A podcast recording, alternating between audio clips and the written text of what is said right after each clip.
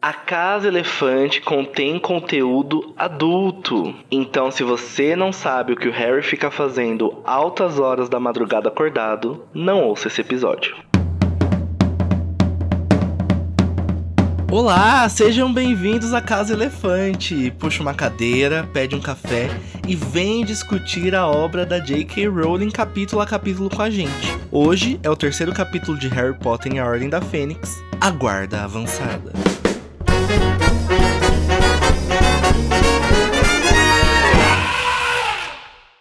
Lembrando, pessoal, que os nossos episódios eles sempre vão levar em consideração os acontecimentos de todas as obras do mundo bruxo já publicadas. Então, não escute esse episódio se você não quer saber que ninguém se importa com a lógica do rastreador. Eu sou o Danilo Borges, estou muito feliz de estrear aqui na nova temporada. E antes de gravar esse episódio, eu não conseguia levantar da cama porque eu tava lá quietinho, sendo triste, ouvindo a minha playlist do Dementa e a Dor. Inclusive, siga a playlist no Spotify. Eu tô aqui com o Junior Code, que é a única pessoa que se importa com o rastreador. Olá, Code, como você tá? Né, também conhecido como ninguém, né? Já que você disse agora que ninguém se importa. Pois é, seu ninguém, tudo bem com você? Tudo bom. Eu também tô aqui com a Luísa, que ela muda a cor do cabelo dela, gente, a cada roto que ela dá. Vocês sabiam desse dom da Luísa? Oi, gente. Então ele muda o tempo inteiro, né? Porque. Luiz, é verdade que você tá sempre arrotando? Ou sempre mudando a cor do cabelo? Sim. Não vou dizer pra qual, é verdade. É isso, gente. Gases nos membros mais inusitados da Casa Elefante. E hoje nós estamos aqui, esse triozinho reunido, e a gente vai falar sobre o quê? Sobre membros da Ordem da Fênix, solidão do Harry, maltratos a corujas, exposição falsa de jardim e várias outras coisas. Code, como é que os nossos ouvintes podem encontrar a gente nas redes sociais? Procurando a gente nas redes sociais. Justamente, né? Você escreve lá, a Casa Elefante, né? A pesquisa de qualquer rede social que existe na brincadeira. A gente tá no é, Instagram, a gente tá no Facebook, embora a gente não use tanto. A gente tá no TikTok, a gente tá. Onde mais que a gente tá? Me ajuda. Ah, onde você quiser, no Twitter. Onde você também. quiser, no Twitter também, com certeza. lacrando bastante no Twitter. É, e aí você procura a gente lá, Casa Elefante, você vai achar e vai ser sucesso, porque a gente vai discutir a obra, vocês vão mostrar aqui pra gente, né, que vocês concordam, que vocês discordam, é, que vocês também se importam com o rastreador. a gente pode, inclusive, né, ter papos mais longos e mais instantâneos utilizando algumas outras caminhos, né? Como a gente tem, por exemplo, o nosso grupo do Discord, que para acessar você clica aqui no link que está nessa postagem e você pode também participar da nossa, do nosso grupinho especial no Telegram, né? Basta você acessar t.me barra o grupo elefante. Ah, é isso aí, gente. Vem conversar com a gente, vem deixar seu feedback. Venha mostrar que você também se importa com o rastreador. Vem, galera! Eu queria falar que eu estou muito feliz de estar participando desse episódio como host. Primeiro que eu fui promovido, né? O único episódio que hosteei na Casa Elefante foi o episódio 13, porque é um número cabalístico para mim, né? Lembrando que esse ano é o número mais estrela. importante do ano. Então, depois do advento, depois de eu ter feito muito sucesso fazendo resumos, eu me tornei ao concurso. Então falaram, Danilo, você não pode mais resumir, você humilha muito os integrantes. então, eu terei o prazer de não participar do duelo de resumos, apenas julgar. Que delícia! O que, que acontece no duelo de resumos? Os dois participantes aqui, no caso, Luísa e Code, eles vão tentar resumir em 30 segundos esse capítulo aí, a guarda avançada. O que, que o vencedor ganha, além da honra e glória? O direito de trazer um tema que vai iniciar a discussão do nosso episódio. Então vamos começar jogando um, um dado pro Code para ver qual número ele sorteia. Que pena, Code, tirou dois. E a Luísa tirou três, nossa, foi por pouco. Mas Luísa, conta um pouquinho pra gente. Você quer começar resumindo o capítulo? Ou você quer dar o prazer pro Junior Code começar resumindo? Então, levando em consideração que, pra variar, eu tava na pauta errada, é, eu vou dar essa chance pro Code pra, oh, pra lembrar obrigado, o que, que acontece. Que amorzinho. Disponha. Né? Beleza, espera só o próximo capítulo que eu vou ser host que a gente vai conversar de novo. Junior Code, você vai tentar fazer um resumo de 30 segundos do capítulo A Guarda Avançada em 3, 2, 1, valendo! Bom, o Harry está enclausurado no quarto, né? Só recebendo comida lá pela portinha de cachorro lá que fizeram para ele. É muito puto com o mundo, com a vida, com tudo, porque ele não tá recebendo informações de ninguém. Ele escreve uma carta é, e faz, uma, faz cópias para mandar pro Sirius, pra Hermione e pro Rony. E acabou que ele, tipo, fica vários, alguns dias aí, tipo, abandonado totalmente. Até que um dia os Dursley vão sair é, pra uma, um convite misterioso. E aí, do nada, aparece um monte de bruxo na casa deles e levam ele pra a sete. Tempo de esgotado. Vassoura. Acho que você foi bem, né? Chegou ali até o final do capítulo. É, eu fui dando muito detalhe no começo e eu percebi que eu ia me enrolar e tive que vomitar no final. Vamos lá. Boa sorte à minha concorrente. Ai, tô Ih, tensa. nossa, eu senti um, um pesar nesse boa sorte. Será que é boa sorte mesmo? Olha aí. Fica aí no ar. Luísa, você vai tentar fazer um resumo de 30 segundos do capítulo A Guarda Avançada em 3, 2, 1, valendo! O Harry tá todo emo, remoendo a vida dele, que ninguém mandou a mensagem que ele queria ter recebido, né? Porque na verdade ele recebeu várias mensagens. Tá lá todo se sentindo solitário, aí ele tira um cochilo, aí ele acorda com uns barulhos esquisitos. E aí a porta do quarto dele abre do nada, ele desce, tem uma galera lá embaixo.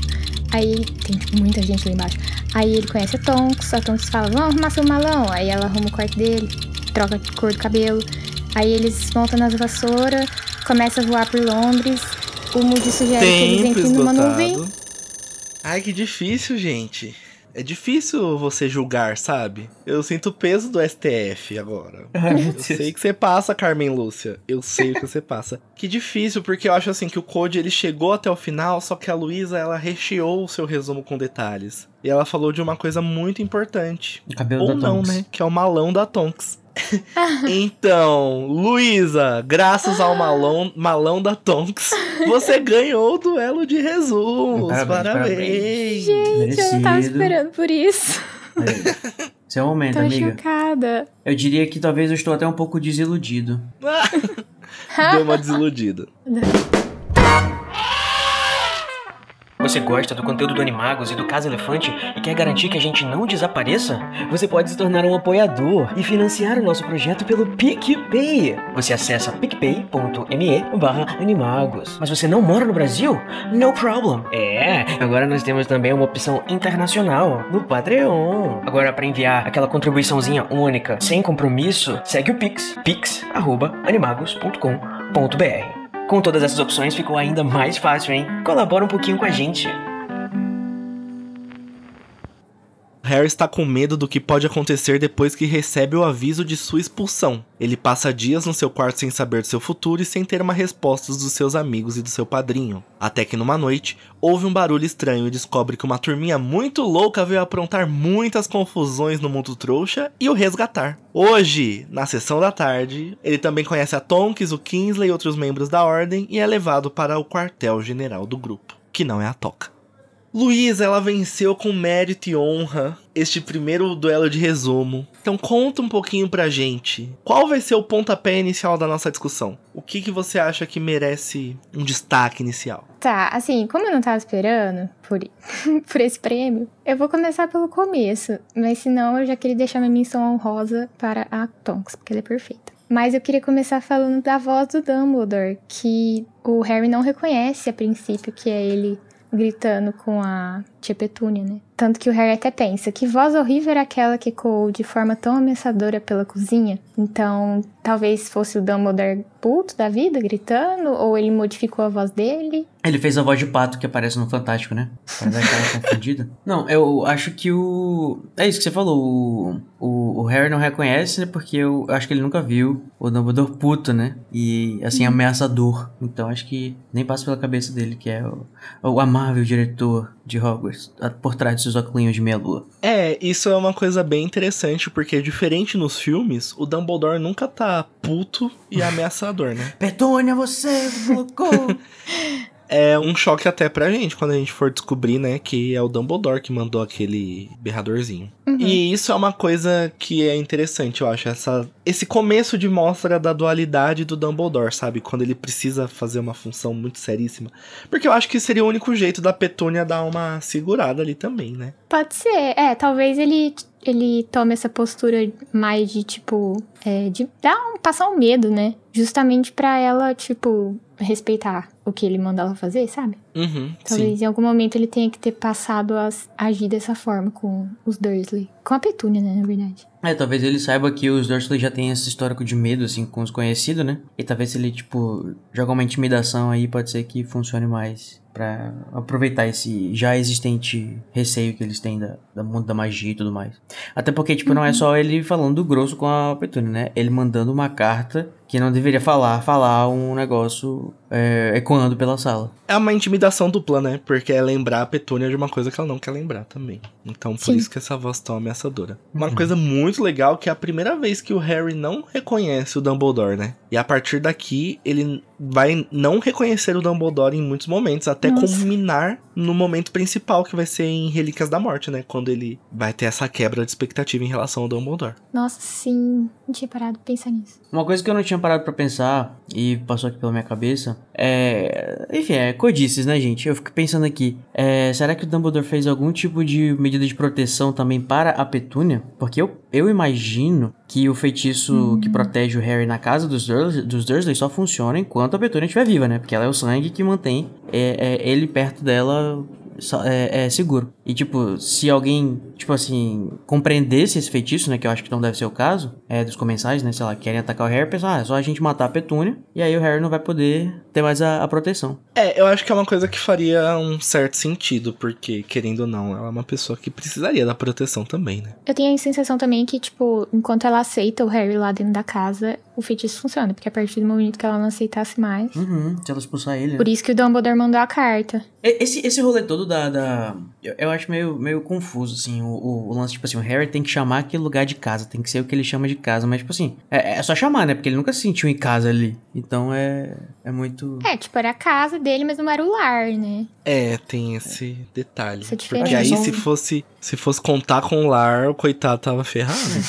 É, assim, no final das contas, só uma desculpa pro Harry voltar pra casa dos terceiros, gente. Vamos combinar. E, ta- e também eu acho legal que nessa hora já tem o foreshadow do Veritaserum. De novo, né? Porque no, no livro anterior chegaram a usar, mas só pra lembrar, tipo assim, olha, gente, tá vendo aqui? Lembra dessa poçãozinha? A gente vai mostrar ela de novo mais pra frente. Que é quando o Moody tá sendo paranoico, pra variar. E ele fala. Será que alguém trouxe um soro da verdade pra gente confirmar se o Harry é o Harry mesmo? É, isso é uma coisa legal que acontece. Isso já é quando a ordem chega, né? A gente vai falar mais pra frente da ordem. Mas isso é um- uma coisa muito interessante, porque o Veritaserum é uma coisa que foi importante no último livro, Uhum. mas ele vai retornar nesse. Então é como se fosse uma forma da JK dar um sinal. Ah, isso daqui existe ainda. Sim. É, o- a gente tem contato com esse mood é, de verdade agora, né? Que não é o, o mood de mentira. Quem é de verdade sabe quem é de mentira. Inclusive é bem esse momento, né? Pra descobrir quem é de verdade e quem é de mentira. E o, o- a gente percebe é, é, algumas pequenas nuances, será que eu tô forçando? Tipo, da diferença da, da desconfiança do mood de verdade, da desconfiança, da paranoia do, do, do Crouch se passando pelo mood, né? Parece que ele é mais autêntico, assim, a, a- a- as preocupações dele ou, ou, ou não? as preocupações do Moody de verdade, às vezes fazem sentido, mas às vezes são umas coisas, tipo, muito paranoia, né? É. Quando era o Bartozinho, eram umas preocupações, tipo, mano, né? Pode ser real o que ele tá falando aí. Eu acho que a gente pode criar um teste do BuzzFeed chamado Qual é o mood do mood? No qual a gente... Bartozinho ou Moody É. paranoico? É Bartozinho ou é só o moodzinho? Porque existe uma diferença sutil, porque o Bartozinho, ele tá paranoico mesmo, assim. Ah, eu tô maluco, eu sou o Bartozinho, blá, blá, blá, espelho, espelho, Eu sou o espelho. mood. E o, e o mood do mood é só um, um humorismo, sabe? Tipo, por exemplo, ele tem uma hora que ele fala assim pro Harry: O que, que você tá fazendo com essa varinha no bolso? Você quer queimar sua bunda, meu filho? O que, que é isso? Não ensinam o básico? Porque ali, apesar de, de ter a preocupação do Harry perder as nádegas dele. É muito mais uma preocupação que ele fala assim, tipo, Harry, você tem que estar com a varinha na mão. Uma coisa que o. Uma, ah, inclusive, o Code. Você se regozijou nesse momento? que alguém mandou o Harry segurar a varinha na mão? Ah, sempre, né? Tira a varinha da assim, bunda. eu não sei como é que deve ser a. Porra, menino, tira a varinha do cu e coloca na mão, cara. é, não, o, eu acho que no mundo bruxo, pensando assim, sei lá, eu não sei, é claro que você vivendo com uma varinha 24 horas, você vai colocar ela em vários lugares, né? Porque você vai estar com ela Ai, bastante. Que delícia. né? Mas, tipo, porra, Harry, no, banco, no, no bolso de trás, cara, tipo, que alguém pode, pode roubar, que você pode sentar e quebrar ela. Ele é descolado. Você fala que já roubaram a varinha dele desse jeito, né? Eu não sei se estava no bolso de trás, mas foi assim que o Crouch, inclusive, que roubou a varinha dele lá na, na top box do, do estádio do quadribol. E é isso que o Moody demonstra, tipo, uma preocupação muito genuína do, do Harry estar alerta, só que ele joga essa preocupação de uma maneira muito bem humorada, uma coisa que o Bartozinho não faria. O Bartozinho ia falar: Pelo amor de Deus, Harry, segura a varinha na mão, eles estão vindo atrás da gente. É o vigilância Eu amo que constante. tem uma bruxa velha que na hora fala assim: Sério? Quem foi que, que, que queimou as nádegas com a varinha? Já quer saber a, a fofoca toda. É a Ele, cara. não é É, fofoca pela metade, quase mata a fofoqueiro. Ela, Isso aqui é uma alegoria, meu bem. Eu, eu não acho que ele seja engraçado de propósito, assim. Eu acho que ele é meio paranoico com umas coisas nada a ver mesmo. Tipo, Uhum. meio doido, Sim. sabe? É, eu acho que não seja. Que ele não seja engraçado de propósito mesmo. Tipo É. assim, acho que não é do feitio dele fazer piada. Uhum. Mas eu acho que a J.K. escreve a paranoia dele a ponto dela se tornar meio patética. Uhum. Eu acho que é tipo aquela pessoa que tem alguma coisa sem noção num grupo que todo mundo sabe que a pessoa é meio sem noção, mas todo mundo mesmo assim dá respeito à pessoa por outras coisas, sabe? E fica tipo, ai, olha só. É tipo aquela sua tia que quer cantar parabéns pra Jesus no Natal, e aí ela tá falando sério, mas tá todo mundo rachando de rir da cara dela. Ai, isso foi muito específico. Eu amo É. tias que cantam parabéns Já aconteceu Jesus. na minha família. É, e eu acho que isso também vem muito da. Pelo menos eu sinto nesse capítulo uma dinâmica que vai ter pelo resto da obra, que é a, a dinâmica Tonks Moody, né? Que vai ser esse choque geracional, porque a, a Tonks ela vê o Moody com muita admiração. Ela foi, acho que, uma pupila dele, né? Mas ao mesmo tempo existe esse, esse choque geracional do tipo, ai, sério, Moody, que você vai querer cantar parabéns pra Jesus no Natal, cara? Até porque o Moody é velho, né? Ele é bem mais velho do que nos filmes, assim. Eu acho que tem meio. Acho que meio esse lance do vovô meio rabugento e, e já um pouquinho desligado da realidade atual, assim, que. E aí chega a geração nova e tal. Põe a varinha na, na calça jeans. É, que coloca a varinha na calça jeans e movimento punk lá nos Ah, anos essa 90. geração tá demais, né? Eu queria saber como o Moody lidava com Sirius e Thiago na primeira formação da Ordem. Nossa. Porque o, o, o- nessa época, o que? Os meninos têm o quê? Uns 20 anos? É a idade do Luiz, assim, gente. Imagina. O, Nossa, deu até um refluxo. eu imagino o James Luiz, assim. O, o- Luiz, um abraço. gata. Um beijo, Luiz, pra você. Mas imagina o Moody vendo o Sirius chegando de moto, gente. Tipo, o que, que é isso? Moto agora? Tá permitido, Dumbledore? Moto pode? É, e, e- e querendo ou não, é a mesma idade que a, que a Tonks deve ter, né? Ela deve ter mais ou menos essa idade aí, uns 20 anos. E ela acabou de se formar como, como eu já ia falar, Aurora, como Aurora. Acho que deve ser uma, de uma dinâmica parecida, assim, sabe? Eu acho que chegou o momento já da gente tirar um elefante da sala. É. Que é o rastreador, gente. Rastreador. Como funciona? Tem alguma lógica? Ministério da Magia criou alguma coisa? Esse algoritmo tá funcionando? Só o Code se importa? O que, que acontece? Onde come? Onde habita? Rastreadores fantásticos e onde habitam? Code, você que é o mais interessado nessa discussão, assim, você que é o cara das especificidades que ninguém se importa. Brincadeira.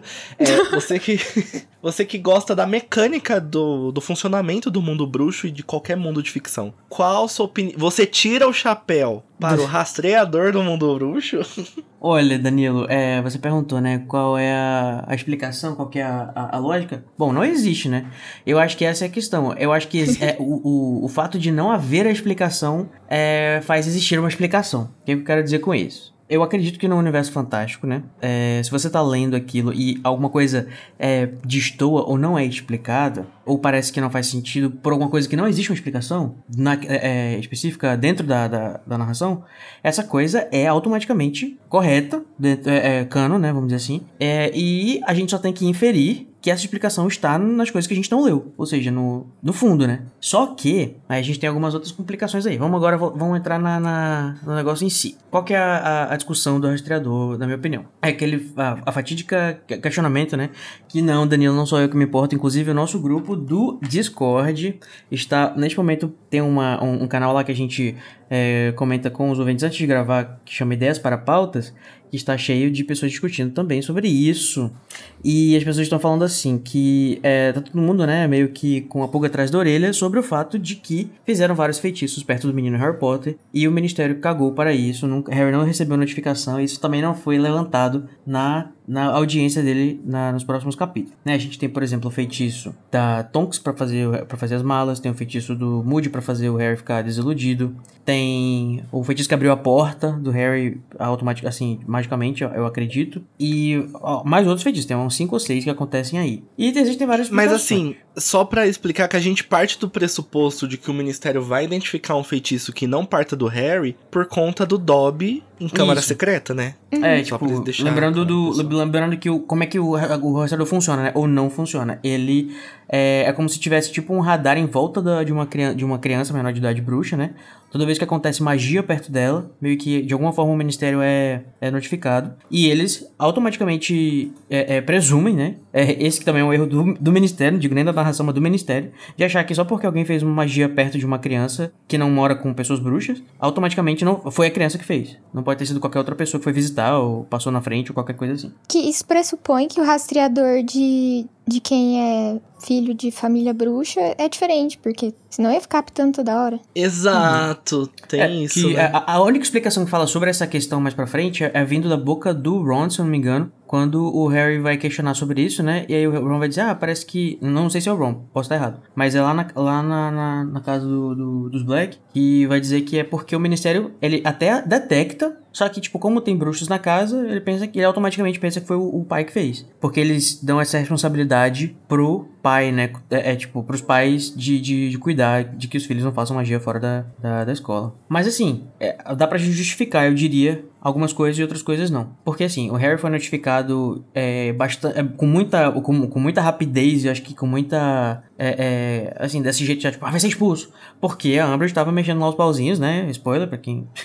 Enfim, é a Amber que tá mexendo os pauzinhos aí. É pra tirar o Harry da jogada. Então pode ser que, que o, o, a eficiência do Ministério tenha trabalhado mais nessa parte, né? Quando, e isso nem aconteceu na casa, né? Foi lá na. Foi, sei lá, alguns quarteirões da casa do Harry. E foi imaginado que o Harry tinha, tinha feito feitiço. Mas assim, tem algumas explicações. Uma é que. Uma possível, né? Que aurores tenham algum tipo de anti-rastreador, né? Lembrando que a gente tá falando aqui do, de vários aurores aí, tem na jogada, tem o, o Moody, que é ex-auror, tem a Tonks, tem o Kingsley, e eles, sei lá, por alguma medida de segurança, pode ser que não apite o rastreador quando eles estão perto, porque ia. É, tipo, não, não é porque eles teriam rastreador, né? Porque adulto não tem mais, mas um, qualquer coisa que fizesse um rastreador funcionar iria ficar desativado quando eles estiverem perto. Sei lá, é uma explicação.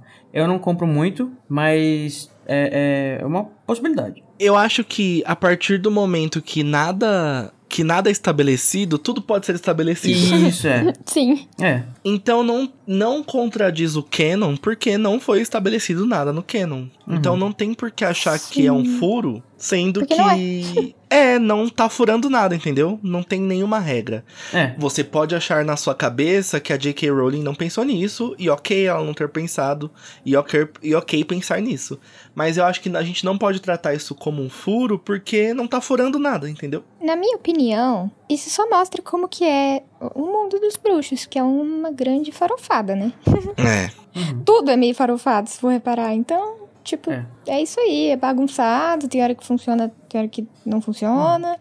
É, e também tem o lance que, assim, no Ministério da Magia, aparentemente as pessoas não trabalham à noite, né? E, tipo, alguém poderia ter notificado, já que, tipo, já tava bem mais tarde do que aquele outro negócio que aconteceu. Deve ter um plantonista, deve ter um plantonista. Pra cuidar disso. Porque, tipo, naquela vez, é, é, a, a, a Hopkirk manda o negócio imediatamente. Tanto é que isso aí eu já acho meio furo. Não sei se é furo, mas acho que é uma zoeira, né, da narração. Que, tipo, que coloca na carta a o, o cômodo em que a pessoa que a pessoa tá, tipo, aparece lá, petúnia, não sei o que, cozinha, tipo, Sim, mas a, a coruja voou lá da puta que pariu, a pessoa ainda vai estar na cozinha. É, é, e, e, e, tipo, a, a coisa chega super rápido. E, e, tipo, imagina, ela, ela acaba de receber a notificação, né? Que o, alguém, o Harry fez. Alguém fez magia, o Harry fez magia, sei lá. Ela começa a escrever a primeira carta. Aí, acontece outra magia. Aí ela, porra, outra carta? Sei lá. É muito estranho imaginar como é que. Por que é tão imediato tudo, sabe? Acho que é, é acaba funcionando bastante pra narração. E tudo bem, porque, sei lá, é, o objetivo principal é a, a narração, né? Não é a, a, a mecânica uhum. do, do, do, do, negócio. Porque eu acho que realmente a mecânica é meio bagunçada. Não só o mundo bruxo, mas a mecânica do funcionamento da magia também no mundo é meio bagunçada. Mas sabe uma mecânica que eu acho bagunçada também? A mecânica do mundo trouxa, porque tem coisas que vão funcionar muito bem em alguns momentos e tem coisas que você vai falar, ué, não era pra ser assim? Tipo, principalmente Impressora. em questões. Não, é, eu não tô discutindo o funcionamento sabe? do Ministério da Magia. Isso não, realmente sim, acho que é bagunçado. Tô falando, tipo, a física. A física do nosso a mundo física, ela não falha. Sim, entendo. Ela é sempre constante, assim, até onde gente, as coisas que a gente sabe, se você joga o negócio, ele vai cair, a não sei que. Será, Code? Será? Não Olha era o que Einstein dizia. Brincadeira, nem sei, né? O que Einstein dizia. É, explica é. essa, Teu. Explica Ai, essa.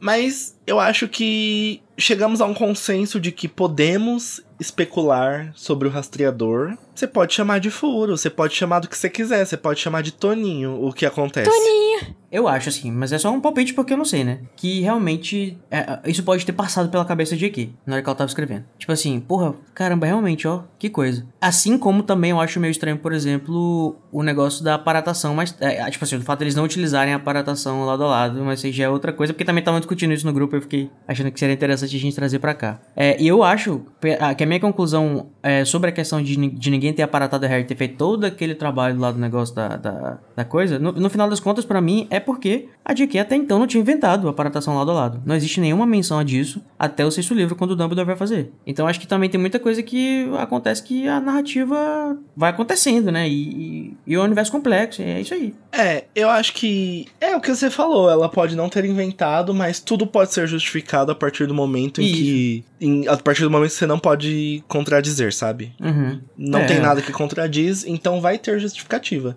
Isso. Inclusive, esse esquema da Ordem ter decidido, sei lá, buscar o Harry pelas vassouras e não por aparatação lado a lado. Dá para você justificar. E essa que é a magia do mundo bruxo. Não importa se ela pensou ou não, entendeu? O que importa é que a partir do momento que não contradiz, vai ter uma justificativa. Isso é interessante, do meu ponto de vista. É, diz respeito sobre como a gente lê, né? Sobre a própria questão da, da, da, da experiência de, de fantasia. Como. É, e isso é bem. É uma questão muito individual, né? Tem gente que vai se importar muito com isso, vai ficar. Meu Deus, eles deviam ter aparatados, como a Ordem da Fênix é burra. E tem gente que não vai nem prestar atenção em como hum. o Harry se é. moveu de um lugar pro outro, que é, é, só que o Harry chegue, entendeu? É, esse tipo de coisa, pra história, por exemplo, não é tão, não é tão relevante. É, eu costumo me importar com essas coisas e, e, e ficar meio que especulando essas coisas, porque eu trabalho às vezes fazendo coisas que usam a obra como base, né? Tipo RPG, fanfic, essas coisas. Quando você vai escrever, você tem que olhar o que que tem no canon, o que que faz sentido, o que que daria para acontecer, para eu tentar trabalhar em cima disso. Aí isso meio que quebra um pouco a nossa... Ou então quando a gente tá tentando interpretar alguma coisa que aconteceu, tipo, ah, por que que fulano de tal é, não fez tal coisa, será que ele podia? Isso pode querer dizer um pouco mais pra gente sobre a própria história, né? Então acho que uhum. não é relevante é, totalmente, mas ele tem uma relevância assim, às vezes não só para fazer coisas é, secundárias, tipo RPG ou, ou, fanfic, como também às vezes para interpretar a própria história. Um lugar bom para discutir isso é o, o Discord. Exato. Pode ir lá, gente, para participar também. Quem tá Mas tá ouvindo aí agora. O nome já é de tudo, né? Discord. Discord. Discordar bastante. ou concorde. É. Discord ou concorde, você escolhe, galera. Ai, que péssima uhum. Mas eu queria dizer também que se tem uma coisa que contradiz o canon é aquela viagem do Harry até o quartel-general da Ordem no filme, né? Porque assim, enquanto o Moody tá todo preocupado assim, putz, não tem nuvem, gente, tomem cuidado, tem Nossa, tem um trouxa olhando pra gente, vira pro outro lado. o trouxa olhou pra cima, direita. E no filme eles vão pro meio da rua, vassoura, uhum. pá! É, passando pelos ônibus, né? Pelo lado do ônibus e tudo. É uma cena legal de se assistir no cinema? É uma cena legal. A trilha sonora é ótima? É ótima. E eles nem desilusionam o Harry, né? Não tem, é, eu queria muito ver, eu lembro de ter lido. Ainda. Foi o primeiro livro que eu li, sem ter visto filmes, né? E eu fiquei assim, tipo, poxa, será que. Eu vou fazer, como é que eu vou fazer esse negócio do feitiço do, dele virar meio camaleão, não sei o que e tal? Eu queria ver, não rolou. Sabe o que, que eu pensei agora? Uma justificativa para eles não aparatarem? É porque vai que acontece igual aconteceu em Relíquias da Morte. Do nada su surge um comensal e opa! Peguei no seu pezinho. E o comensal vai saber mais ou menos por onde é o quartel da ordem. Enquanto voando, eles podem se livrar do comensal ali no ar, entendeu? Bom, eu diria que isso é fácil de resolver. É só você aparatar, sei lá, pra 100 metros do lugar, ou um, um quilômetro, mas não, ou não tantos quilômetros, sabe, do lugar. Por mais que eles tenham aparatado na frente da casa, pelo feitiço fidelis, eles não vão conseguir achar. Mas eles iam Esse é o ficar do rondando ali, dele. amiga. Ia, faz... ia dificultar a saída Ia deles. ser né? ruim igual. Eu gosto dessa desse plot deles voando, principalmente por causa do feitiço da desilusão, porque eu acho muito legal mostrar outros jeitos de ficar invisível além da capa que a gente já conhece. Que é um jeito que eu nunca tinha pensado. Ele te transforma. O Harry descreve que parece que quebrou um ovo na cabeça dele, assim, e fica todo gelado. É muito E legal. ele não tava invisível, ele tava, tipo, só da cor e da textura das coisas atrás dele. Então isso é muito legal. Eu queria muito ter visto no cinema, porque parece ser muito massa. E o Harry, mais uma vez, né, não sabe de nada do mundo bruxo, né? O, o, o- quando Hum. o, o Moody fala pra ele, ah, eu vou ter que desiludir você. Ele, você vai ter que o quê? Assim, porra, Harry, caralho.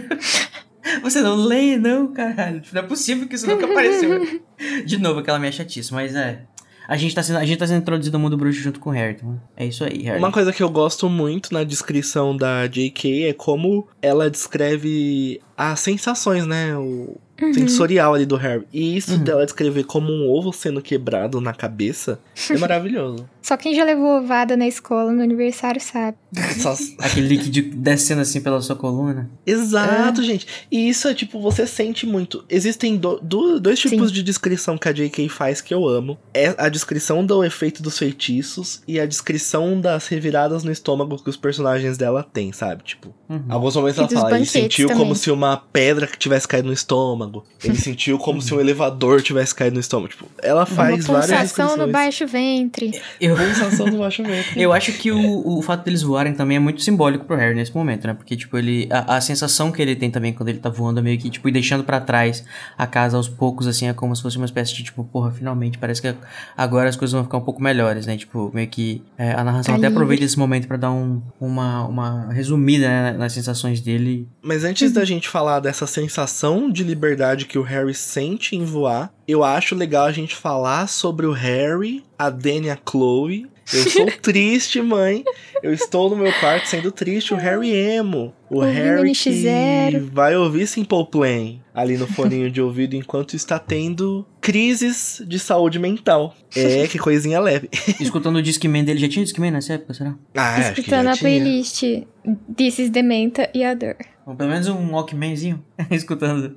Walkman. Walk Wizard, Fly Wizard. Esse livro, eu acho que depois da morte do Cedrico, é um grande momento em que a J.K. vai trabalhar os traumas do Harry e vai trabalhar os sentimentos dele, vai trabalhar essa questão de Uhum. ansiedade mesmo, sabe? Quase que uma depressão, Sim. eu diria. E eu gosto como ela descreve isso e principalmente essa ansiedade que o Harry tá sentindo por não ter respostas. Eu acho que desde Câmara Secreta, na verdade só um dois anos de paz que o Harry teve entre Câmara e Ordem, ele não se sentia assim sozinho, sem respostas, sabe? Desde quando o Dobby roubou as cartinhas dele. Então tem alguns momentos em que a narração vai falar que ele não dava pra frente pra trás, ele tava com raiva, ele tava frustrado, ele ficava rilhando os dentes, fechando os punhos e são reações muito comuns pra quem tem ansiedade reconhecer, sabe? Eu, Ah, como uma imagino. pessoa ansiosa, me reconheço bastante no Harry. Aí fechado num momentos. quarto, num calor. Quatro dias, sei lá, acho que é o tempo que ele passa mais ou menos, né? É. É, Gente. sem notícia de ninguém, é horrível. Primeiro que desumano. Desumano que fazem com Harry Potter. Não tem como você não sentir raiva dos Dursley, porque é o verão mais quente de todos os tempos da história até aquele ano. E o menino trancado num quarto, recebendo comida pela portinha do cachorro, sabe? Tipo, que malditos os Dursley são. E isso somado à ansiedade maldita que ele tá sentindo de não ter nenhuma resposta. Ô, É. Dumbledore, eu. Eu entendo, Harry. Hum, Ai, sei lá.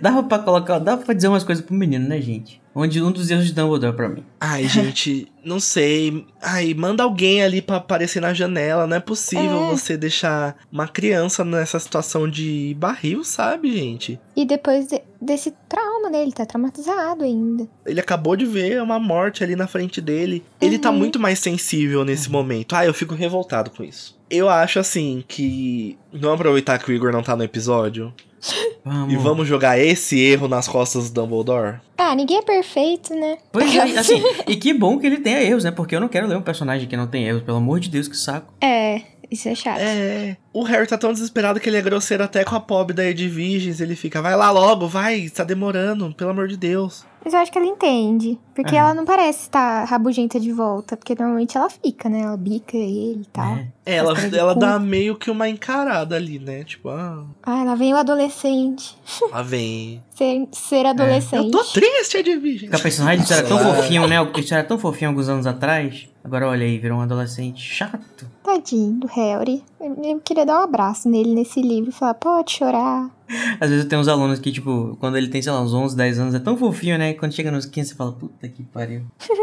Os hormônios não fazem com a pessoa. Eu acho que o Harry precisava realmente de um abraço, porque Nossa, existe um trecho muito específico do livro que. Existem alguns trechos que me pegam da solidão do Harry, e alguns trechos que eu me identifico, que eu fico, meu Deus, isso daqui acontece comigo, e já aconteceu comigo muitas vezes, por exemplo. Tem um momento que fala assim que ele tava caminhando pelo quarto furioso, e furioso com tudo, porque deixaram ele remoendo os problemas dele sozinho. E assim, às vezes ele só precisava falar, sabe? Igual o Uhum. Dumbledore fez com ele no último livro. Fez o menino falar mesmo. Ai, não é o momento apropriado, mas fez ele soltar. Ali não tinha pra quem ele soltar Uhum. esse problema que ele tava passando. Aí Sim. o narrador vai falar que essa energia se alternava com uma letargia tão absoluta que ele era capaz de ficar deitado na cama uma hora inteira, olhando atordoado pro teto, sofrendo só de pensar na audiência do ministério. Então, Ainda tem isso, né? é uma sensação de inércia Esse trecho é a cara da depressão. na cara da Hum, Formado depressão. no quarto quente. Eu acho que Não, gente. E poxa, Lupin, Lupin frio demais, né? O Lupin chega e aperta a mão dele. Pelo amor de Deus, esses dá um britânicos são foda. Ah, é que os britânicos não são igual a gente, né? Que já chega abraçando e tal. Nossa, gente, eu fico puto que ninguém abraça o Harry ali. Também. A cada abraço não dado pro Harry, eu fico revoltado. Poxa, parabéns. Vocês estão conseguindo me fazer ficar com vontade de abraçar o Harry Potter do quinto ano. Pra vocês verem, né? Quando a É gente cresce um pouquinho mais, a perspectiva da gente muda totalmente. Eu tô lutando pela campanha Free Hugs para Harry, Né? Nossa, sim. do quinto ano. Ah, Pelo amor de Abrace Deus. Harry gente. Caps Lock. E você aí de casa, se tiver um adolescente que tá passando por uma barra. Só ser adolescente já é uma barra por si só. Não, É, pelo tipo amor de isso. Deus, gente. Preste atenção nos adolescentes, porque eles têm muitos conflitos internos e alguns deles podem, algum deles podem estar passando por um momento de ansiedade, depressão ou algum problema de saúde mental que pode ser muito pior descobrir no futuro, sabe? Então é interessante você prestar atenção, porque às vezes tá debaixo do seu teto, você pode ajudar com uma simples palavra de conforto e, e, a e você tá deixando alguém sofrer sozinho ali, sabe? Uma coisa que eu noto é quando a, a Tonks chega lá pra arrumar o malão, o Harry fica meio envergonhado da zona que tá o quarto dele, mas enquanto ele tava preso naquela situação, ele não percebia. E, tipo, essa bagunça que o quarto do Harry tem pode refletir muito a bagunça mental que ele tá passando naquele momento, sabe? Sim. E é engraçado que nessa hora ela entra no quarto dele e fala, tipo, ah, agora tá melhor. Porque ela acha a casa extremamente arrumada e chega até a ser um pouco esquisito. O que eu acho interessante. É porque fofo, né? Eu acho fofo a identificação Sim. que a Tonks tem com o Harry, tipo. É, começo é, da a Tonks amizade. é perfeita. A Tonks do livro é perfeita. Vamos definir eu- também que a Tonks nunca errou, gente. Por favor. Sim, a Tonks nunca errou. Eu, eu fico muito feliz que eu joguei por um tempo aquele joguinho do, do Hogwarts Mystery. Porque a personagem da Tonks que tem lá, não sei se vocês chegaram a jogar o suficiente pra ver que ela tem. Eu acho que ela é muito mais a Tonks, por exemplo, do que a Natália Tena. É muito mais jovem, tá- até porque ela tá em Hogwarts ainda, né? Mas. Nossa, a, a Tonks ela é muito mais, acho que, né, espivitada, assim, mais falante e, e brincalhona e tal, jovial, exatamente. Mais jovem também, né? também tem isso. E é muito legal essa hora que eles estão no quarto também, que a Tonks resolve mudar a cor do cabelo. E aí o Harry fica tipo, what Oh, the meu fuck? Deus! O que, que tá acontecendo? Também quero. Aí ela fica, hum, aposto que você queria esconder essa cicatriz aí, né? Então, tipo, vai criando um, um vínculo, assim, tipo, ela percebeu isso, sabe? Ela teve essa sacada. Sim, uma acessibilidade, né? muito fofo. É, e o Harry nem sabia que era metamorfomago até hoje também. Aquele é bem chato. Sim, então, tipo, ela é uma figura mais velha, mas não muito mais velha, igual o Lupin, o Moody, o Dumbledore. Sim. Ela é, tipo, aquela adulta legalzona, sabe? É, que dá pra ter uma identificação, É, assim, sabe? Não existe. Apesar de, de existir uma hierarquia, não existe uma hierarquia. E, e eu acho que o, o Harry também vê muito ela nesse- né, nessa posição, né? Porque ela também é uma Aurora que é jovem, né? Que acabou de se formar. E mostra que ela tem os defeitos, né? Ela fala que ela, tipo, ela é super é, trapalhona, não sei o quê. Eu acho que isso... é- é- é- eu queria que o Harry, inclusive, tivesse mais relacionamento, assim, com a Tonks do que, do que a gente vê. Porque eu eu acho que ia ser muito... Ia fazer muito bem pro Harry, sabe? É, eu acho que o Harry tem um crush na Tonks, total, assim. Eu sinto muito Nossa. isso nos livros. Eu achei também, na primeira vez que eu vi o filme, eu fiquei tipo, ih. Aí, ó. Ai, no, lá, no, no filme tem super, né? No filme tem um. É, então, negocinho. principalmente eles, na hora que eles estão voando, assim, naquela cena que não deveria existir.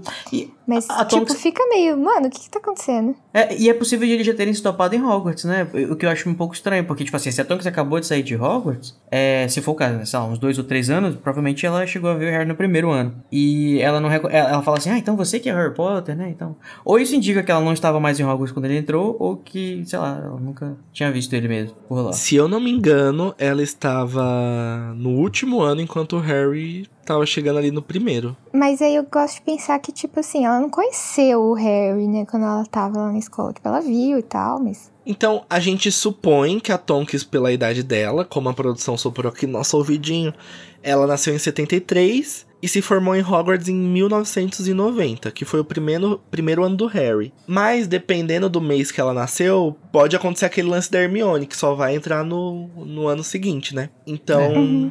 Fica aí no ar se ela a- viu, viu o Harry no primeiro ano ali.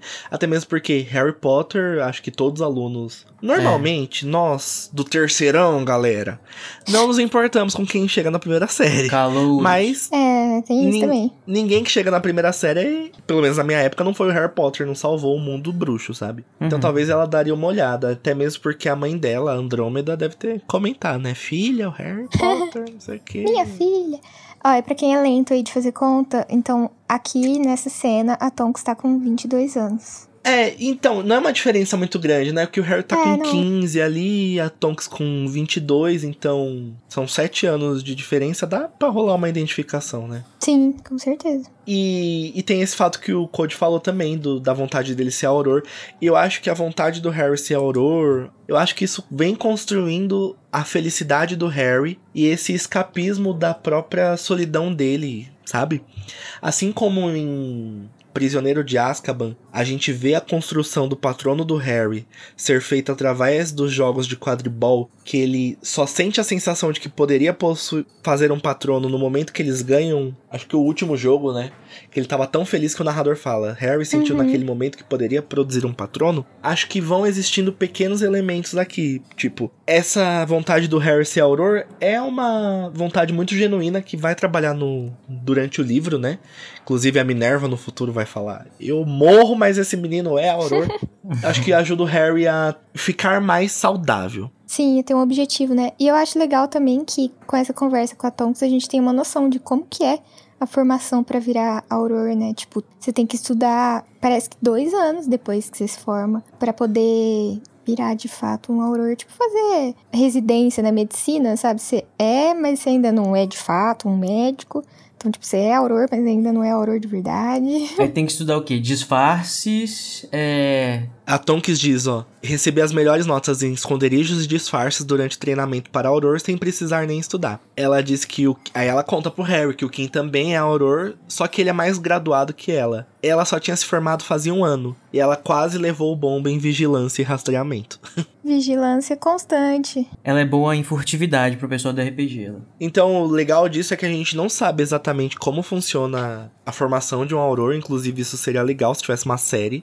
Escola de Aurores. Né? Seria super legal. A gente não sabe como funciona a formação deles, a gente sabe os pré-requisitos que o aluno precisa ter, a gente vai descobrir As nesse livro, né? matérias, né? As matérias que ele precisa ter uma nota boa pra ser Auror. Mas a Uhum. gente não sabe o que acontece depois, mas a Tonks dá um pequeno vislumbre, né, do que, que pode acontecer. Rapidinho, você falou antes sobre patronos, né? Eu tava aqui me perguntando também se é, ou se foi uma boa estratégia do, do desconfiado Moody, ou, ou do Lupin, né, no caso. O Moody tá junto, mas é o, o Lupin que pergunta. É pra, pra, tipo, pra eles se certificarem se o Harry é o Harry mesmo, né? É perguntar qual que é a forma do patrono do Harry. É uma informação que, francamente, assim, não é tão difícil de, de, de conseguir, né? Eu, eu, eu acho que foi meio que uma... Um, um furo do Lupin nesse momento. Quem que sabia o patrono do Harry? Eu acho É, Assim, primeiro que os bruxos da idade do Harry, eles não produzem patronos, inclusive eles ficam surpresos que eles tenham conseguido na audiência, né? Pois é, justamente por isso, Uhum. imagina que o Harry podia ter falado pra alguém que ele conseguia fazer um patrono corpóreo e de qualquer forma. Outra coisa, a gente tá no mundo bruxo, as pessoas ficam invisíveis, as pessoas conseguem se esconder de uma forma muito é, é, é, efetiva, tipo Artonks, por exemplo. O Harry foi atacado por, por dementadores e ele usou o patrono corpóreo dele pra pra repelir os, os dementadores. Se isso fosse uma armação de alguma coisa que estivesse comensal perto, saberia também, por exemplo, pô. Acho que É, talvez, mas acho que o Lupin pensou que era tipo o segredinho deles. uma, é, uma coisa íntima deles, assim. Sem falar Acho que o agora todo mundo ali sabe momento. já, por exemplo. Não é mais uma informação só deles, né? Então não vão poder mais usar essa. é a Sabe que senha o do patrono Facebook dele do é um Harry. viadão. É, a senha dele do Facebook é vinhado. Arroba viado... Viado de prata. 3007. Mas é isso, pessoal. Depois que a Tonks ajuda o Harry a arrumar o malão, Harry finalmente está livre. Eles voam, se escondem dos trouxas. Mas a parte legal de voar nesse capítulo, do voo do Harry, é retomar essa sensação de prazer que ele tem em voar, porque depois do patrono, que ele é obrigado a fazer, é um contato que ele tem com o mundo bruxo e ele se sente livre, né? Tipo, o narrador fala que ele teve a sensação de que seu coração ia explodir de prazer. Estava voando outra vez, voando pra longe da Rua dos Alfineiros, como pássaro imaginando o verão inteiro. Estava voando pra casa.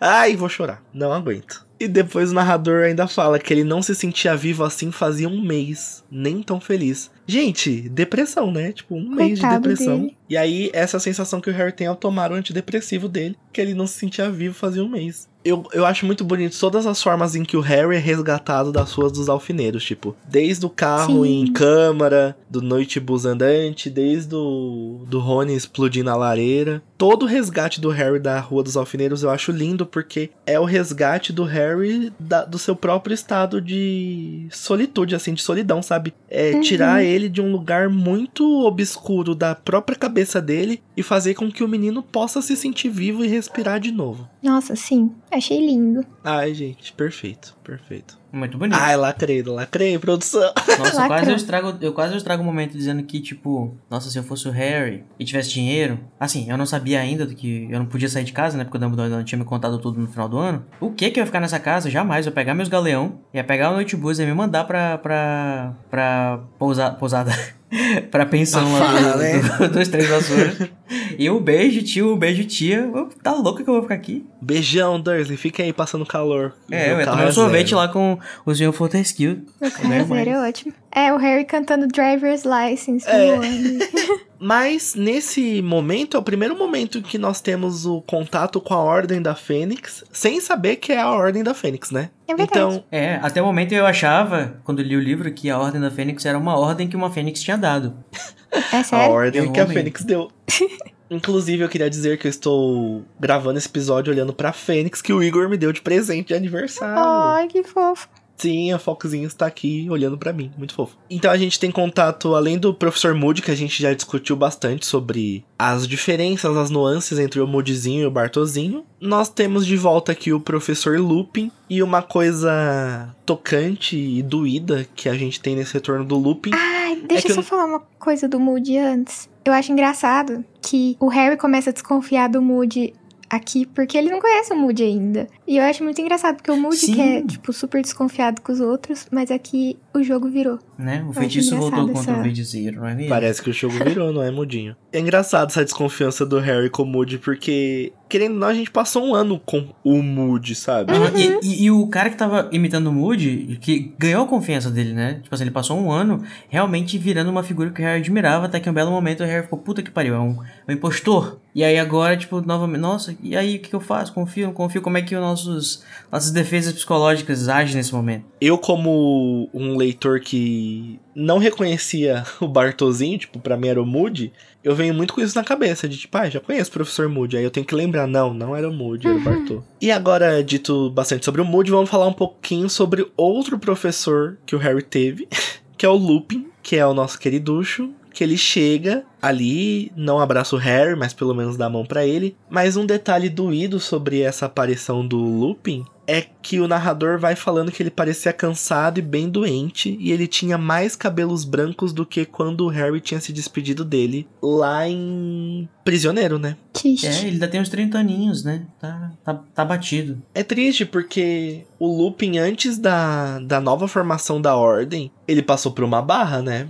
Uhum. Teve que sair do grupo. Porque ele não tinha emprego, então ele viveu meio que na ilegalidade em forma de lobo. Então, além da licantropia dele, ele tinha a condição de ser um, um párea na sociedade, sabe? De estar jogado às Uhum. traças. A gente fez um episódio no podcast do Advento sobre a biografia do Lupin. E a biografia dele conta bastante o que acontece entre esses períodos em que ele aparece nos livros, sabe? Tipo, o que, que aconteceu antes da Ordem voltar e o Lupin participar. E como a vida dele tava na merda, como ele tava jogado às traças. E a Ordem, tipo, retomou ele. Foi como o voo do Harry, sabe? Tipo, trouxe ele de volta. Amo o Lupin. Amo o Lupinzinho. A gente já falou bastante sobre a Tonks, mas tem alguns detalhes que é bom ressaltar, né? Sim, ela é filha da Andrômeda, que é irmã da Bellatrix e da Narcisa Malfoy. Então, as três são irmãs, ou seja, a Bellatrix é tia da Tonks. Nossa, Então, que tia faz- bacana.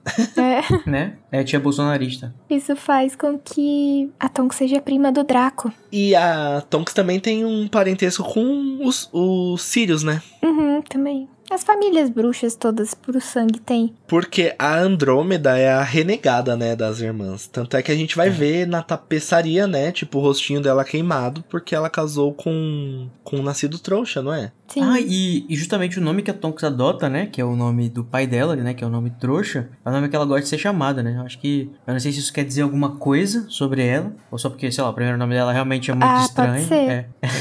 o nome dela é muito estranho. Não sei se é estranho para o padrão dos bruxos. Mas, sei lá, é é um nome de velho. Até para os bruxos, eu sei. Mas será que talvez tenha alguma coisa assim, esse negócio, essa, essa afirmação dela? Tipo assim, me chama pelo nome trouxa, porque é o nome que eu gosto. Eu acho que é isso. Me chame pelo nome trouxa. É. Talvez a mãe deve ter o maior orgulho, né, da, do, do, do nome, do nome trouxa dela. Que a mãe deve ter mudado de nome também, não sei. E o nome ninfadora significa presente das ninfas, e na mitologia grega as ninfas eram um, um grupo de espíritos femininos encontrados em diferentes tipos de, na- de natureza. E adivinha o que elas conseguiam fazer? Conseguiam mudar a sua forma, olha só. Hum. Seduzir os rapazes, né? Olha aí, Harry Potter está seduzindo. E uma coisa legal que o Igor deixou lá nos comentários do capítulo é que a Tonks é inspirada em Donks Mitford, que era a filha da Jessica Mitford, que foi uma ativista comunista inglesa, que ela atuou muito fortemente na Segunda Guerra. Eu acho que a gente já comentou sobre a, a Jessica Mitford, porque é uma inspiração política muito grande pra Rowling, né? Tanto é que é o nome que a Rowling dá pra sua filha. E uma coisa legal da Jéssica, que é a inspiração pra mãe da Tonks, né? É que ela era comunista e as suas duas irmãs eram nazistas, entendeu? Então, ó, coincidência? Olha! Fica no ar, acho que tipo. não. É. Inclusive, Legal. uma delas era casada com oficiais do governo do Hitler. Então. As três irmãs foram realmente inspirado, inspirações pra Andrômeda, pra Narcisa e pra Bellatrix. Que show! Adoro esse plot. Ah, eu amo, gente, é muito bom. É bom ressaltar, então, que a irmã comunista é do bem. Em tempos sombrios em que a gente tem que ressaltar que os do bem não são os nazistas, É. é bom sempre deixar claro, né? Caso não esteja, claro. Vamos então falar sobre ele, o Kingsley. O Quinzinho, o nosso reizinho. Quinzinho para ministro. É, o Kingsley ele vai trabalhar em várias reformas no mundo bruxo. A maior delas eu acho que é a reforma de Azkaban, porque penal? realmente é uma reforma, porque não é uma revolução, porque ele tira os dementadores e põe os aurores. Mas assim, gente, pelo menos os aurores não vão estar sugando a energia vital de ninguém, talvez abusando de poder no futuro. Mas nada que não nenhum ministro do futuro não possa resolver. Hermione, contamos com você pra isso. Né? Sim. Você precisa conhecer os aurores que jogam RPG comigo. Vamos também ter nessa lista um affair do passado de Dumbledore. Opa! Um namoradinho olha, A do coluna de Dumbledore. fofocas do. O quê? Do Eu não conheço essa fic. Code, conta um pouquinho pra gente dessa fic, dessa fic do Eliphas Dodge. Então, menina, é, o pessoal, né, tipo, queria, querendo dar um passado pro, pro, pro Dumbledore no, no, no que não tava escrito, né? É, especula bastante Assim, é, pode ser que seja, né? Se não tem, se não tem dizendo que não, pode ser que seja, mas. É, porque ele viveu com o Dumbledore, né? Tipo, ele é da época do Dumbledore, ele tem a idade dele mais ou menos, experienciaram, né, o mundo bruxo juntos, então isso abre um pouquinho aí a, a, a, a mão da fanfic, né? Que ela dá aquela tremida. É. A mão da fanfic dá aquela tremida e depois que o Dumbledore morre, ele que vai fazer o obituário do Dumbledore, né? Ali no Profeta Diário, porque eles eram namorados, mas muito próximos. o Harry. Mais que irmãos. O Harry vai encontrar com ele lá no casamento do Guy e da Fleur e vai ele vai contar um pouquinho pro Harry sobre a família Dumbledore, né? Então o Harry vai ver que aquela família era nada unida e muito oriçada. Uhum. Nós também temos esse fanfarrão, né? O Dédalo Diggle. O Dédalo Diggle ele tá tocando terror lá em Pedra Filosofal, que a Minerva fica, meu Deus, ele tá soltando fogos. Mas também o Dédalo Diggle uma vez esbarra no Harry no mercado e como quem não quer nada ali faz uma reverência para ele, assim, tipo, ai, obrigado por salvar a gente, hein? Tira o E- iPhone dele da cartola e, e taca no selfiezão assim, sem o Harry perceber. Pá, Harry Potter, Harry Potter. Ele vai lutar nas duas guerras contra o Voldemort e ele vai escoltar os Dursley, os Dursley em 97 ali pra, poxa, eles não morrerem, né? Uhum. O bom da Ordem da Fênix é que tem os personagens que realmente eles são pano pra manga pros fanfiqueiros, porque eles aparecem, a gente sabe o que eles fazem, mas a gente não sabe muito sobre a vida deles, então taca ali fanfic, tipo, Né? a Emelina vence. O que a gente sabe dela, além dessa aparição, é que ela vai ser assassinada ali em 96. Perto da casa do primeiro-ministro britânico por um comensal da morte, coitada. Descansa em paz. Será que ela tava protegendo o primeiro-ministro?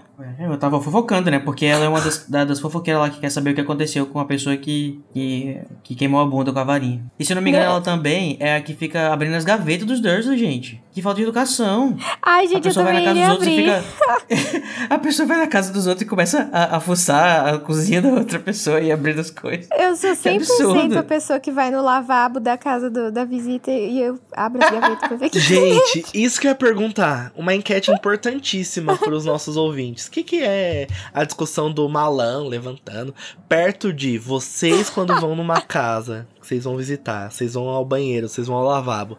Vocês abrem as gavetas ou não? Óbvio Comente. que sim, eu não pego nada, mas eu abro tudo. É, tipo, você não vai roubar, você só vai dar uma olhadinha ali, É. você ficar reparando. Gente, essa é uma lição de vida. O banheiro de uma pessoa diz muito sobre ela. Diz muito, então, exato. fica, muito. sobre, fica essa dica. Eu diria que até é uma questão de segurança você dar uma fuçada ali no lavabo. Tipo, você vê os produtos de limpeza que a pessoa usa, você vê que Gente, que você tem absurdo. vela aromática no banheiro. Se tem papel higiênico extra, Exato, o papel higiênico extra é fundamental. Fricô. É, ver se tem.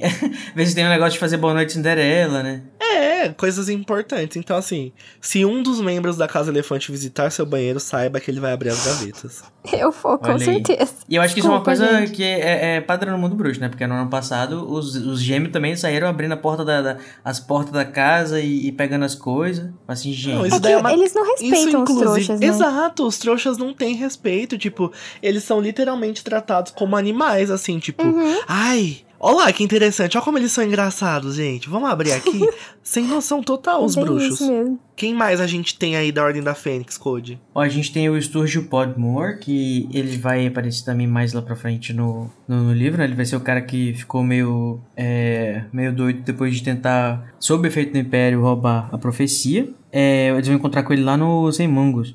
Só que ele também, todos esses caras aqui, é, é, desde o Elifas em diante, né? Eles pertenceram à formação original da Ordem da Fênix. Hum, é bom ressaltar É, já isso. estão tudo fechado com os comensais, já, já tretaram. Sobreviventes. Inclusive a Estia Jones, né? Que ela vai junto com o Dédalo, em português, escoltar os Dursleys em Uhum. 97. Isso, acho que ela é a única dessa, dessa galera aqui, essa, é, a não ser pela, pelo Tonks e pelo Lupin, que inclusive ali o casal já tá juntinho, é, que não, não participaram da Ordem da Fênix original. É, eles não aparecem na fotinho, né? Que o Harry vai ver daqui a pouco. Ah, eu acho que inclusive, se eu não me engano, o Podmore também trabalha no Ministério como inominável, por isso que ele foi é, selecionado, né, pra, pra receber a Maldição Impérios e tentar roubar a profecia. Acho que fomos apresentados então aos membros da Ordem da Fênix que vão resgatar o Harry. É, muito obrigado a todos os envolvidos no resgate do menino Harry. Dá tudo certo dessa vez.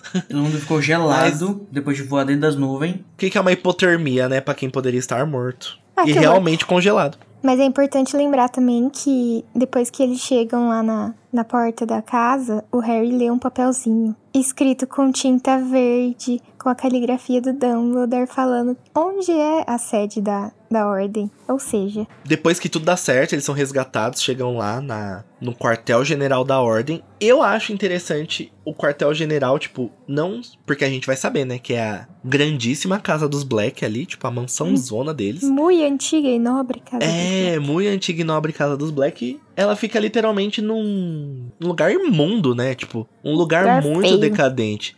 Eu acho que o ambiente externo reflete muito o ambiente interno, né? Que é tipo a casa dos Black realmente tá decadente. Uhum. Mas é interessante notar Interessante como também. é aquele lugar.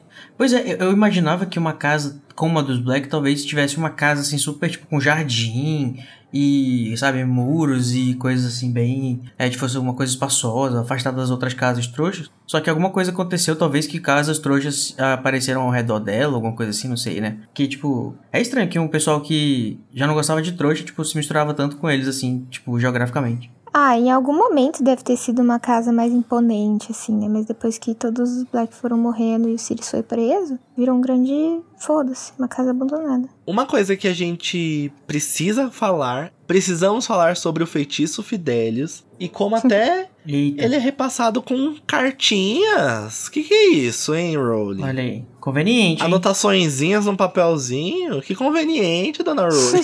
Mas acho eficiente, sabe? Tipo, ai, Dumbledore tem uma demanda muito grande pra contar um segredo. Vamos ali, passar a É. cartinha. Mas isso também faz a gente entender um pouquinho o, o feitiço Fidelis como ele funciona, né? Porque, tipo assim, o feitiço Fidelis só pode ser dito, é, no caso, o segredo só pode ser contado pelo fiel, que é o Dumbledore, é, e nem as outras pessoas que sabiam podiam contar pro Harry. Tinha que ser o Dumbledore da mão do Dumbledore, né? Então, tipo, é, isso dá um pouquinho mais pra gente de, de informação sobre o cano do, do feitiço. Uhum. Mas assim, eu fico me perguntando, será que se esse papel caísse na mão de outra pessoa, a pessoa também leria e saberia? É, aí já fica Se bem que tá complicado. confiado na mão do Auror mais competente que tem aí, né? Que é o Moody. Eu acho que quem lesse aquilo receberia. Acho que a intenção do Dumbledore ao escrever não contaria muito. O Fidelius, ele é complexo, né? De ser. É, e sabe o que entendido. que... Muito. Mas é complexo, né? Não posso deixar de acabar esse episódio sem falar. Que Dona Edviges, né? É, inter- é- é- o Harry manda ele entregar uma cartinha achando que vai uma pra cada lado de, de- do mundo. Só que mal sabia ele que as três cartas vão pro mesmo lugar, né? Porque Sirius, Hermione e, o- e Rony estão lá no mesmo lugar. E a Edviges acha o lugar, né? Será que alguém contou o Então, segredo pra né? Edviges? Será que Como bicho é café das com corujas? leite no. com- no... Ah, mas aí seria muito fácil de burlar o feitiço, né? É só você colar numa coruja. Aí a gente volta pra toda aquela discussão de rastrear os Sirius pela coruja. Né? Demais. Vai lá, gente, ouvir o Prisioneiro de Azkaban. É, Sim. gente, se você quiser saber um pouquinho mais dessa discussão, volta em Prisioneiro, que a gente já conversou bastante sobre isso. Mas você também pode deixar nos comentários aí. Você pode mandar pra gente um feedback pelas redes sociais, lembrando, temos o Telegram, temos o Discord, temos a Casa Elefante em todas as redes sociais, então conta pra gente o que você achou, tipo, de qualquer ponto. Uhum. Feitiços fidélios, feitiço de rastreamento, você invade o banheiro dos outros e fica fuçando, conta um pouquinho pra gente. Então, com essa discussão finalizada, podemos ir então para o nosso momento Avada Kedavra.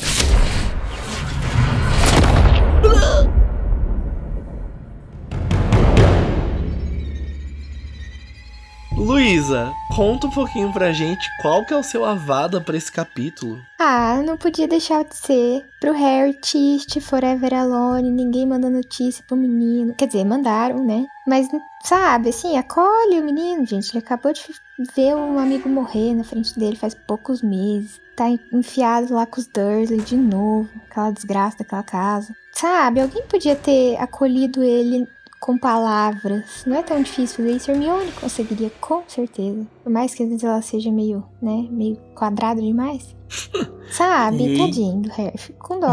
Não dá. Eu acho que ela conseguiria super, Hermione, dar uma acolhidinha no Harry. Uhum. Eu já vou me adiantar aqui e compartilhar o meu Avada com a Luísa, porque eu acho que o Harry Forever Alone, a, a solidão do Harry, é uma coisa que me toca muito nesse episódio. Eu acho que a descrição do Harry poderia até ser um patrono, a descrição do sentimento que ele tem. Acho que a Rowling conhece bem esse sentimento de solidão, essa ansiedade, essa Uhum. depressão, né? Acho que condiz muito com o que ela passou durante a vida. E ela descreve de uma forma muito tocante, eu acho que é muito sensível.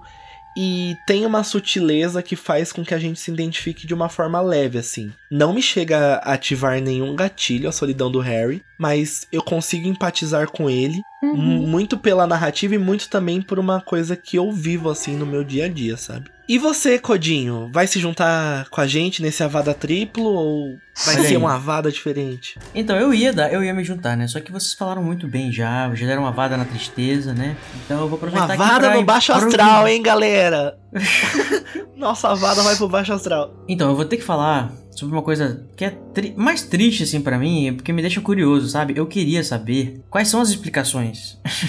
quais são as possíveis explicações para os nossos furos, mas não furos de roteiro, mas furos de informação, sabe? Coisas que a gente não sabe. Eu queria saber por que, que tipo, não, não, não tem repercussão os feitiços na, na casa dos Potter. Eu queria saber por que, que, o, que, a, que a Hedwig é, ac- acessa a casa sem ter acesso ao feitiço Fidelis. É, eu sei que não, é, não é relevante pra muita gente, mas como é pra mim e o Avada é meu, é esse é o meu Avada. Tá certíssimo, amigo. O Avada é seu, você dá pra quem você quiser. Então, seu Ah, Avada é Avadão. pra esse. As informações que você gostaria de ter, infelizmente, não tem. né? Isso. Uhum. Assim, eu entendo que num, num- numa perspectiva de narrativa é legal até que você não saiba de algumas coisas, né? Mas como o mundo de Harry Potter pra mim não se Uhum. resume só à narração, é, seria legal saber essas coisas para coisas além, É compreensível, seu Avada, amigo. Ninguém vai te julgar. Né? Ninguém vai me julgar por jogar um feito uma maldição da morte. Mas é isso, agora que o Code já deu a Avada por uma coisa que só ele se importa. e eu e a Luísa demos a Avada por uma coisa realmente. Brincadeira, Code. Existem muitas pessoas que se importam com esse vácuo de informação, inclusive a gente, né? Dá um siricutinho. É, isso é verdade.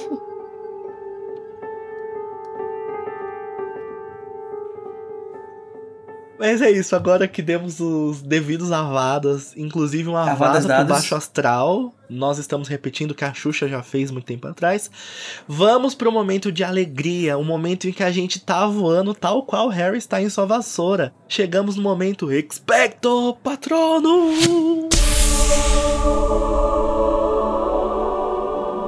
Ai, eu tô muito feliz. Code, fica felizinho, dá um sorriso. Erga essa cabeça, mete o pé e vai na fé. Qual que é seu expecto patronum pra esse capítulo? Ai, pra mim é o momento que Tonks, né, dá um raio de sol pro Harry Potter, né, que está nesse momento tão desolado e por alguns segundos ele é, tem uma, um vislumbre de que alguém entende ele de alguma forma. Então é muito bom é, é, esse, esse respiro, esse negócio. Ah, tá, lembrei. O meu, rapidinho, no meio do meu patrono quero só ressaltar um pequeno avada. É... Não consegue, né?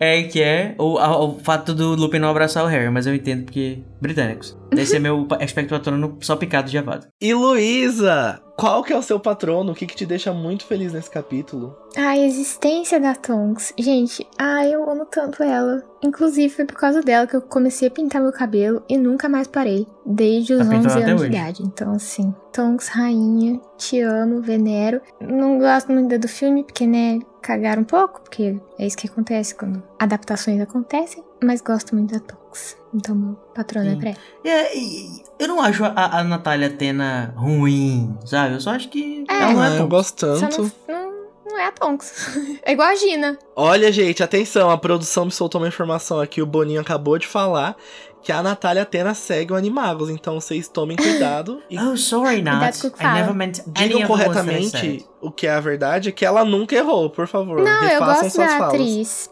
Eu só não gosto de como adaptaram ela. Igual a Gina. Estragaram a Gina nos filmes. E não é culpa Natália. da Bonnie. You're never wrong. Never É, mind. Always Zero, right. zero errors. Gosto muito dela, inclusive. Mas assim, gente, eu não tenho nenhum problema de verdade com ela. Eu acho ela super tonks, mas não sei. Não, eu também não tenho nenhum problema com ela. Meu problema é com a adaptação, entendeu? E aí não é culpa dela, é culpa do roteirista, é culpa do diretor. Inclusive, eu acho que sutilmente nos outros filmes a Tonks tá muito bem, assim, tipo, no Enigma eu gosto muito do jeitinho que ela tá. As a três relação, que ela tem. a relação com o Lupin de 30 segundos ali é, acho, explorada na medida do possível. Aí depois eu quero falar sobre a relação dela com o Lupin, mas isso é pra outros capítulos dos outros livros. É, não vamos deixar o patrono corpóreo se desfazer e virar só uma, uma faisquinha prateada, não. Não. Vamos voltar a subir esse astral. E eu vou falar meu patrono que é pro Harry voando. E pra alegria, pra paz que ele tem finalmente ao se livrar ali da casa dos Dursley. Eu acho que esse capítulo ele é muito bom. Acho que ele descreve muito bem os sentimentos do Harry. Mas eu acho que esse momento é um momento de alívio, um momento que nós, leitores, respiramos junto com ele. Tipo, ai, finalmente a gente saiu dessa agonia. Inclusive, eu acho que os dois capítulos anterior trabalham muito bem essa lentidão, assim, que o Harry sente, esse tempo passando mais devagar. E a partir de agora, gente, é engatamos a marcha e. Uh, Coitado, né, Daniel? Se você acha que não vai ter mais angústia nesse livro, você está totalmente enganado. Não, a... Essa o é a Harry sensação de mandou calmaria antes da avisar que vai. Code mandou avisar que vai ter mais angústia, angústia mais tarde. Mas eu acho que angústia vai ter, com certeza, mas esse sentimento de tempo parado vai passar um pouco. Marasmo. É um A marasmo. letargia, né, que ele fala. E é isso, já discutimos sobre a depressão do menino Harry com a solidão do Harry, malão da Tonks, é furo ou não. Já discutimos sobre o feitiço de desiludir. A gente falou tanta coisa nesse capítulo que já estamos prontos e já podemos partir pro capítulo 4 de Ordem da Fênix. Largo Grimald número 12. Até semana que vem! Tchau! Tchau. Tchau! Beijo, galera!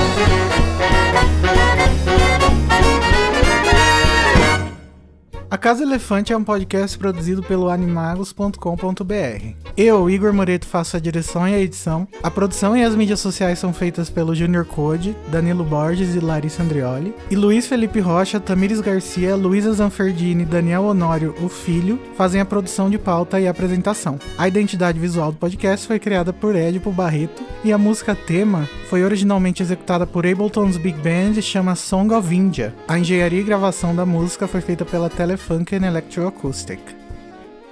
Canta, minha fênix linda, canta. Você também não, Code? Oi? Eu não tô entendendo o que tá acontecendo. Também Não, não. é porque ela falou do retorno da Fênix, eu falei, canta, minha Fênix. Aí eu lembrei do canto do papai do periquito, do papagaio.